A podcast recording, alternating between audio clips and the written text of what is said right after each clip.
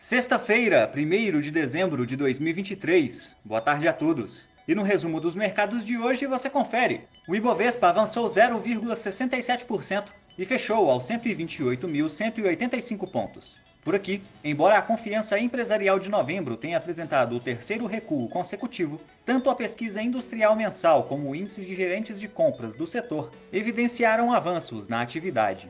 Como outros destaques, as ações da Petrorecôncavo avançaram 5,61% após anunciar pagamento de 160 milhões de reais como juros sobre capital próprio. O valor de aproximadamente 54 centavos por ação será pago já no dia 15 de dezembro. Já as ações da TOTUS subiram 1,59% após uma de suas subsidiárias formar acordo para a aquisição da totalidade das ações da Agora, uma companhia que atua agregando soluções tecnológicas a áreas de RH por um valor total de 380 milhões de reais.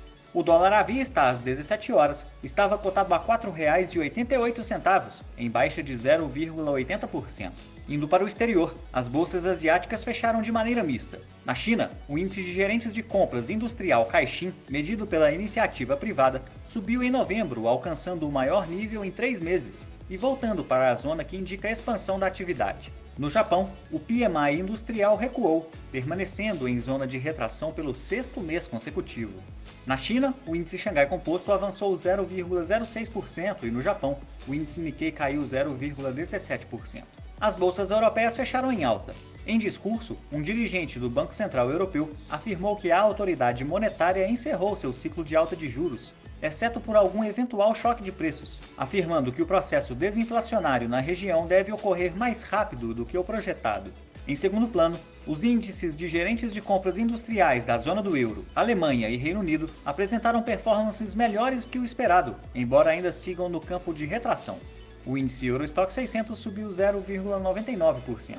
Já as bolsas americanas avançaram, Pesquisas de índices de gerentes de compras industriais de diferentes institutos referentes a novembro apontaram para uma retração da atividade no mês. Em discurso, o presidente do Federal Reserve adotou o tom mais dovish, apontando que a inflação vem convergindo para a meta de 2% sem impactar gravemente no mercado de trabalho, sugerindo que pode não ser necessário um período de recessão para que a inflação volte a patamares naturais.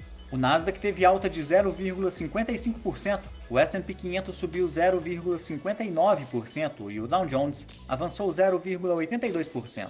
Somos do time de estratégia de investimentos do BB e diariamente estaremos aqui para passar o resumo dos mercados. Uma ótima noite a todos e até a próxima.